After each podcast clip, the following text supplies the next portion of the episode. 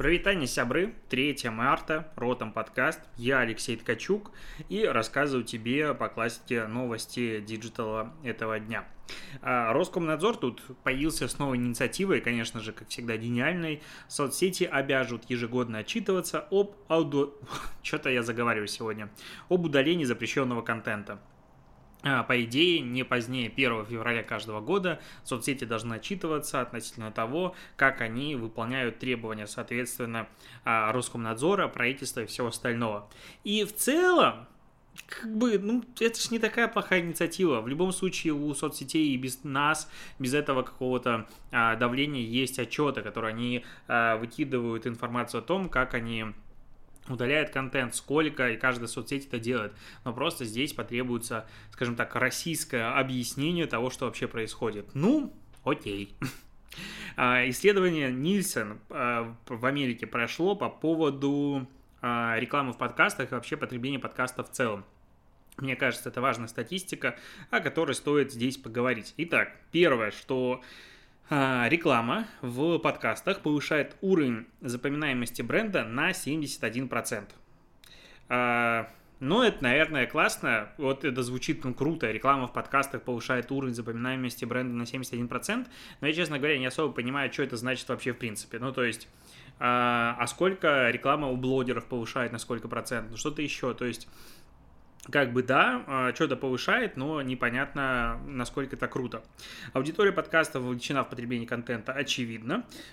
Интересный вывод, что у домохозяйств, которые слушают подкасты, доход намного выше, чем у населения в среднем. А среди 22 миллионов ситуативных слушателей подкастов средний годовой доход семьи чуть больше 80 тысяч долларов. Напомню, что это Америка.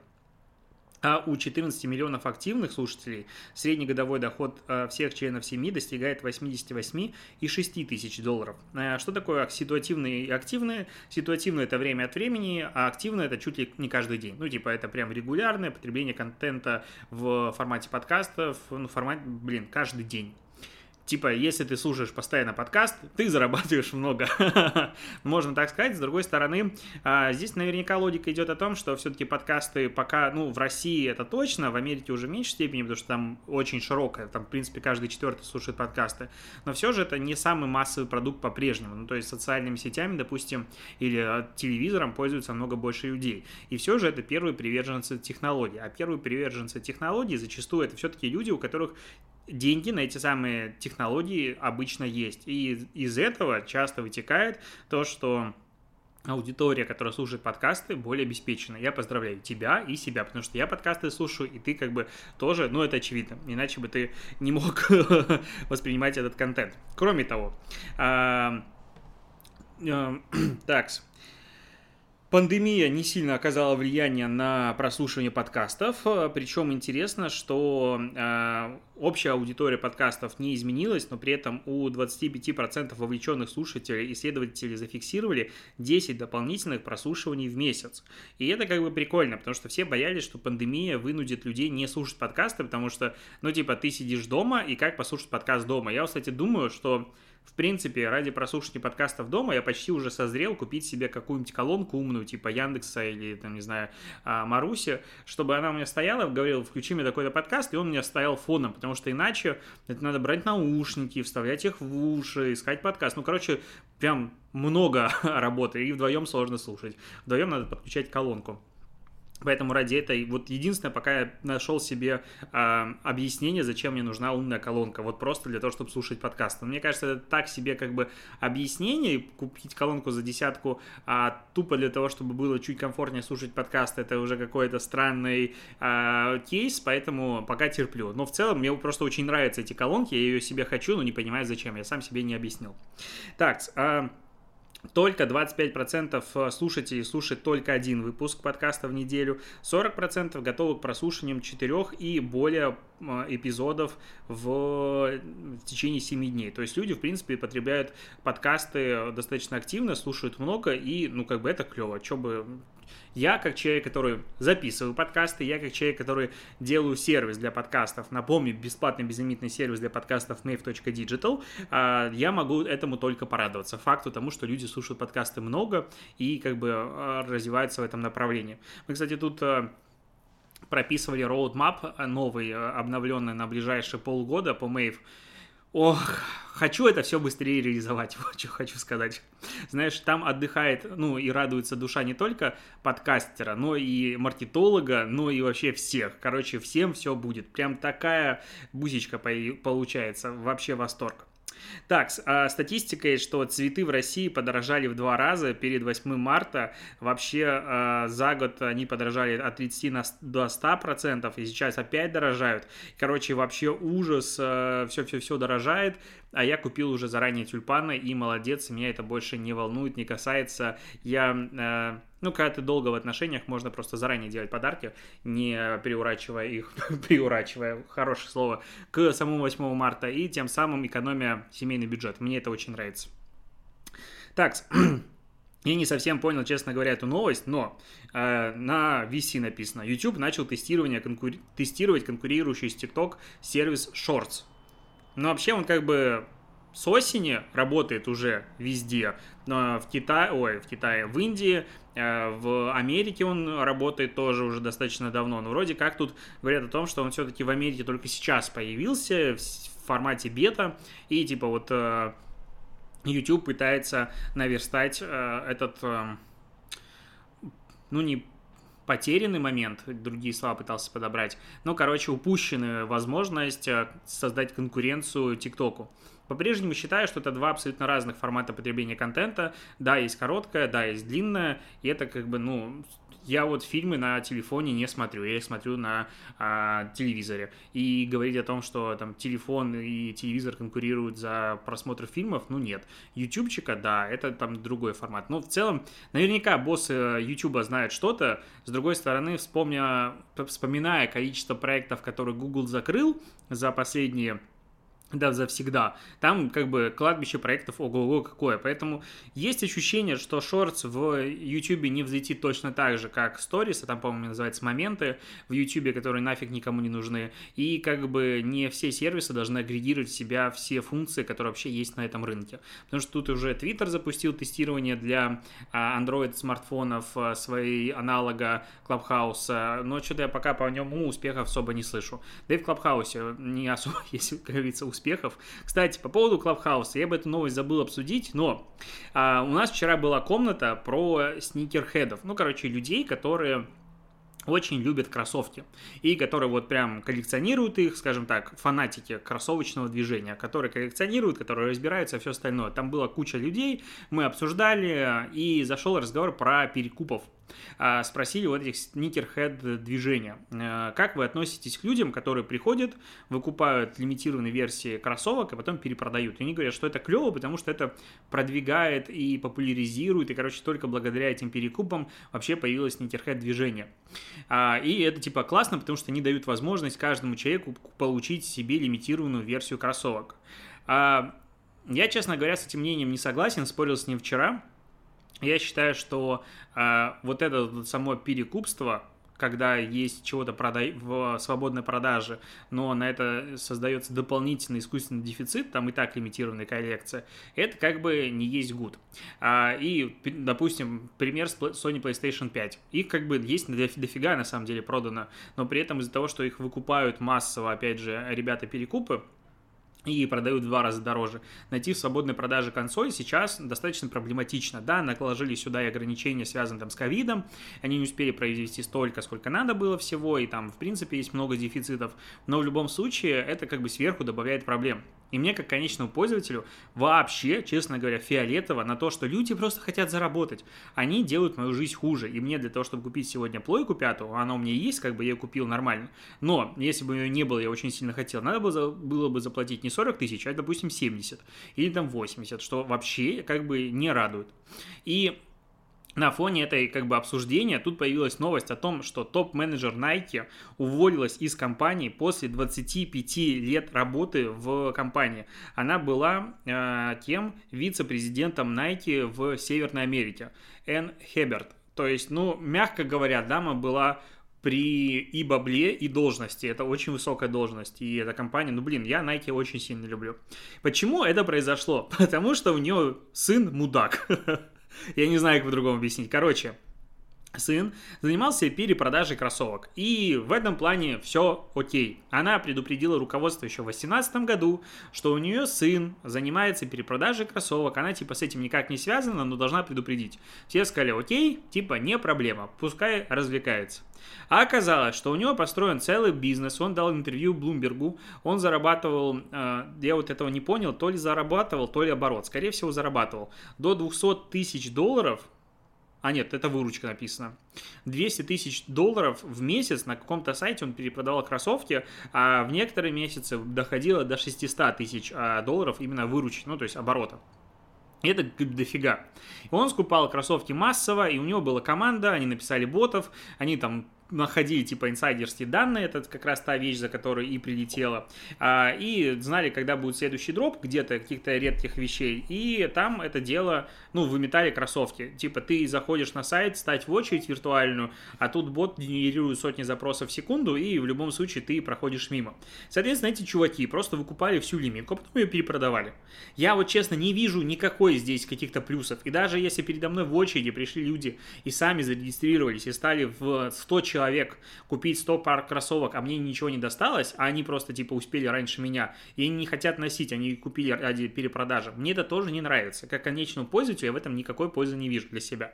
Но почему он главный мудак? Потому что он как бы э, не публиковал свое имя, он там все время был анонимным и так далее. А в этом интервью у него журналист попросил а, все-таки заапрувить а, ну, свой доход. И он сделал выписку по карте. А карта мамы. И звонил он тоже с номера телефона мамы. Журналист такой, подожди, так это твоя мать? Он говорит, ну да, что такого? А это мать топ-менеджер Nike. И Bloomberg пишет о том, что... Ну и кроме того, хотим отметить, что у нас появилась информация о том, что этот парень, вот, типа с ним мы делали интервью, он сын вице-президента Nike разразился гигантский скандал просто до небес. Она, ну, вынуждена была уйти, ну, потому что это как бы странно. Тут за кроссовками бегает, охотится, они создают искусственный дефицит, а тут ее еще сын, как бы, мягко говоря, э, рыться в пушку. И в целом, если посмотреть на обороты, то, ну, она могла в этом быть финансово заинтересована, потому что денег там до хрена. Э, и, короче, тетка э, положила всю жизнь на карьеру, на Nike, 25 лет там проработала, а, ну это как бы очень много, мягко говоря, и вынуждена уйти из-за интервью сына, который решил понтануться тем, что да, у меня реально есть доход. Это ж каким надо быть мудаком, просто как бы космический уровень. Ух, я думаю, ему там дома всыпали по полной программе. Наверное, надеюсь. Так, э, идем дальше. Что тут есть из новостей? ВК работа предложила сообществам автоматизировать размещение вакансий за комиссию. А, короче, модерацию возьмет на себя сервис в обмен на комиссию в 5%, а администраторы получат 95% стоимости за размещение у себя на стене. Соответственно, ты, получается, можешь просто публиковать вакансии о работе, городские паблики и все остальные ребята Сори, я это точно не вырежу, потому что лень.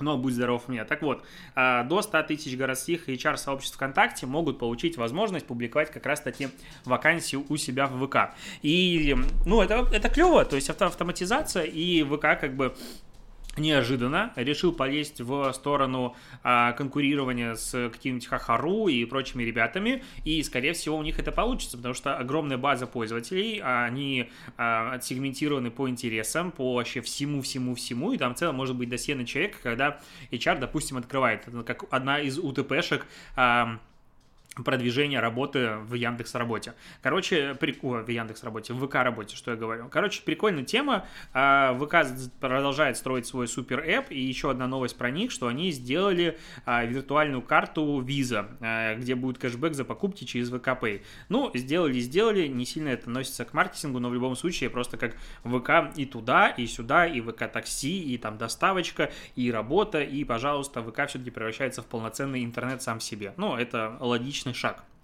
А, Тинькофф Мобайл запустил блокировщик рекламы мобильной для своих абонентов за 69 рублей в месяц. Это работает только для соединения с а, мобильного интернета, с Wi-Fi, этого как бы у тебя реклама мобильно блокироваться не будет. Ну, запустил, запустил. Забавно, что кто-то зарабатывает на рекламе, а, ее размещая у себя, кто-то размещает эту рекламу, сам зарабатывает, а Тиньков зарабатывает на том, что всю эту еще и рекламу и блокирует. То есть как бы все заработали, кроме а, человека, который по факту заплатил за эту рекламу. такая себе концепция жизни. А сейчас в конце поговорим про Microsoft, который выкатил тут много крутых обновлений, и реально самое классное из них просто восторг. Э, они добавили режим докладчика и вебинара на тысячу человек в Teams. Ну, Teams это вообще как бы агрегатор, который, мне кажется, порвет всех. Это будет главный корпоративный стандарт общения и всего остального. И а, теперь в Teams появляется фишка PowerPoint Live, а, где в режиме докладчика у тебя доступны заметки, у тебя доступны слайды, у тебя доступно окошко твое, другие люди, чат. Это, по сути, вот то, чего очень сильно не хватало. Полноценный вебинарный сервис, который не надо деморроиться с настройкой. Ну, потому что сейчас, даже если подумать, что я хочу сделать на, а, не знаю, сделать вебинар на YouTube, мне нужно OBS настраивать, мне нужна еще какая-то хрень. Почему в 2021 году я должен думать о том, что мне надо зайти в OBS и что-то там настроить? Я хочу однокнопочное решение. Я зашел, вот вообще, я считаю, что сервис, который очень сильно взлетит, это сервис под названием, вот здесь можно заплатить, ну, точнее, ты создаешь вебинарную комнату, он автоматически создает лендос, который ты заполняешь типа в три клика, он собирает платежи и тебе их отдает за какую-то комиссию, он тебе делает безлимитное количество пользователей в вебинарной комнате, комнате, это все стримится по ссылке, ничего не надо устанавливать, а, с закрытым доступом авторизации, допустим, через Google, YouTube или что-нибудь еще, все, зашел, смотри, Потому что, ну блин, все сейчас проводят вебинары, все в вебинарах. Удобного сервиса для этого нет. Ну, либо я что-то прям сильно не доработал в жизни, и это мимо меня прошло. Но мне кажется, если был супер удобный, классный, идеальный сервис, который не лагал, не падал бы под нагрузкой и так далее, мы бы об нем все бы уже знали. Могу быть неправ, тогда напиши в комментарии. И вот этот Teams как раз решает эту проблему. Причем а, до, по-моему, что-то до 30 июня можно сделать повышенное а, количество людей, которые будут просто смотреть а, твою вебинарную комнату без возможности общения, хотя я не сильно понимаю, как можно общаться в комнате на тысячу человек, до 20 тысяч. Ну, то есть, в принципе, это закрывается 99,9,9,9% всех вебинаров, которые проводятся. Ну, таким лимитом, 20 тысяч человек. Потому что собрать там даже 5 тысяч онлайна, это архисложно. Это уже прям целые трансляции, огромные, а, команда должна работать. Поэтому мне бы вот тысяч до 5, чтобы на стандартном дефолте можно было это все дело расшаривать, мне бы хватило, честно говоря. Мне кажется, вот мои амбиции пока до 5000 онлайна, они доживают.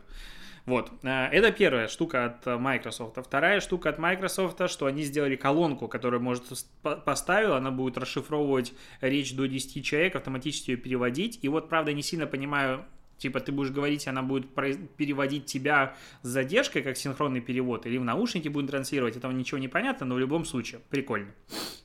Microsoft уже давно двигается в сторону синхронного перевода, и в скайпе там были попыточки, я уверен, что у чуваков получится.